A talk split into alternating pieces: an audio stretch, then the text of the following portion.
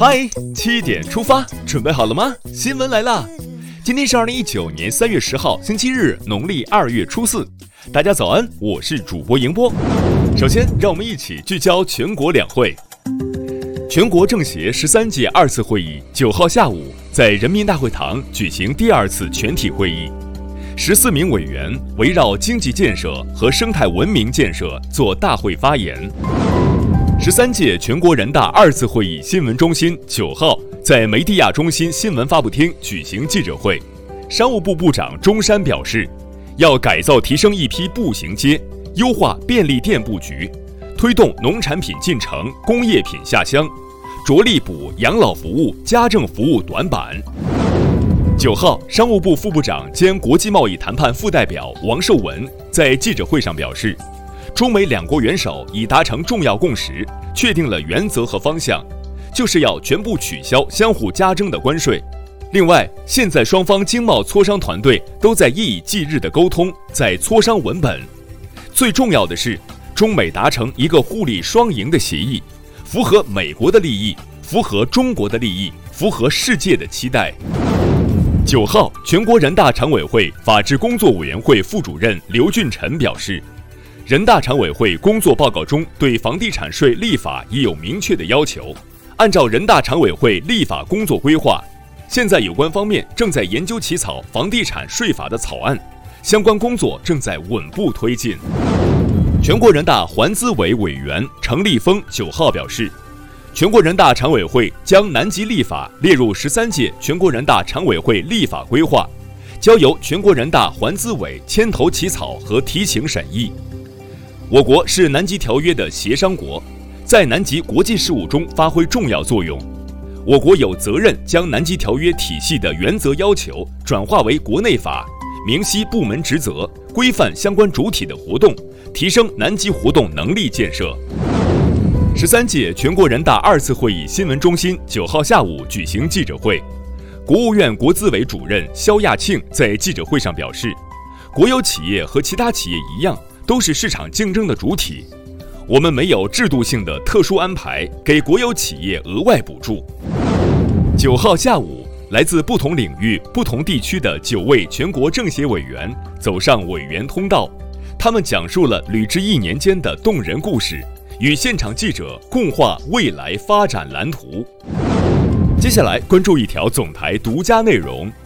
严控三公经费预算，增加或安排就业补助、学前教育发展资金、退休人员基本养老金、医疗救助。政府过紧日子，百姓过好日子。中央广播电视总台央广网推出两会微树苗。抓紧钱袋子，过上好日子。感兴趣的朋友可以在央广新闻公号今天的“嗨七点出发”推送中点击观看。再来刷新一组国内资讯，水利部等部委联合印发的华北地区地下水超采综合治理行动方案近日对外公布。为系统推进华北地区地下水超采治理，我国将采取一减一增综合治理措施。即通过节水、农业结构调整等措施来压减地下水超采量，多渠道增加水源补给，实施河湖地下水回补，提高区域水资源水环境承载能力。近日，广东省三防总指挥部召开汛情分析与防汛工作部署会议，经研判，当前广东省已经进入汛期，较往年提早一个月。这雨是不是开通了不限流量任你下的包月套餐？九号在安徽黄山进行的二零一九年全国竞走大奖赛第一站暨多哈田径世锦赛五十公里竞走全国选拔赛中，中国竞走名将刘虹以三小时五十九分十五秒的成绩夺得冠军，并打破了该项目的世界纪录，同时也成为了该项目首位走进四小时大关的女选手。祝贺！近日，湖北襄阳一小区发生电梯下坠的紧急情况，两名结伴上学的小女孩被困在电梯中，她们不但没有慌张，还上演了一场规范自救：先抱头蹲下，再报警，后继续抱头蹲下。十几分钟后，小区物业请专业人士将电梯门打开，两名女孩获救，为教科书式自救点赞。下面这则新闻同样值得点赞。近日，江西鄱阳一辆装有茅台酒的货车侧翻，当地村民说，他们过去打捞时，司机误以为是来抢酒，于是急哭了。后来村民跟司机说了，只是来帮忙，一瓶酒都不会要。最后捞起来的酒都还给司机，仅两瓶被冲走的酒没被找到，暖心满满的正能量。听完身边事儿，再把目光转向国际。韩国和美国官员八号在韩国首都首尔正式签署第十份驻韩美军费用分担协定，韩方分摊费用比上一年增加百分之八点二。鉴于协定有效期为一年，双方很快将启动新一轮谈判。在中国留学生季欣然遇害四年八个月后，美国洛杉矶县高等法院法官近日宣布。判处该案最后一名被告阿尔贝托·奥乔亚终身监禁，且不得假释。马拉维国土安全部近日发表声明说，马南部十三个地区连日来暴雨和强风引发严重水灾，已经导致二十三人死亡。想了解太阳系边缘小天体天涯海角什么模样吗？美国新视野号探测器团队近日公布了天涯海角的最新三维图像，更清晰立体展示了这个距离遥远的小天体的形状。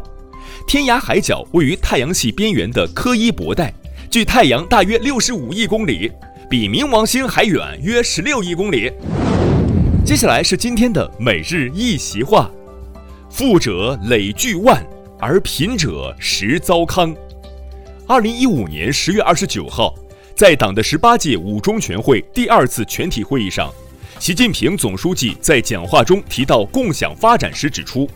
必须坚持发展为了人民，发展依靠人民，发展成果由人民共享，做出更有效的制度安排，使全体人民朝着共同富裕方向稳步前进，绝不能出现富者累聚万而贫者实糟糠的现象。富者累聚万而贫者实糟糠，出自东汉班固的《汉书·识货志》第四上，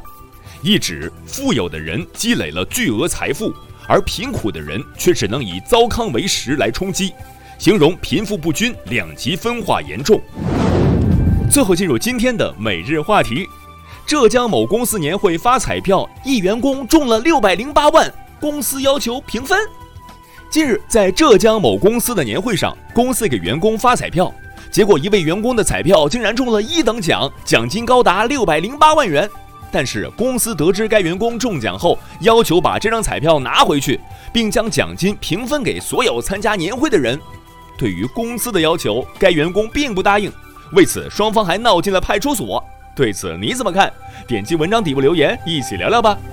好了，今天的七点出发就到这里。更多精彩内容，请关注央广新闻微信公众号。咱们明天再见。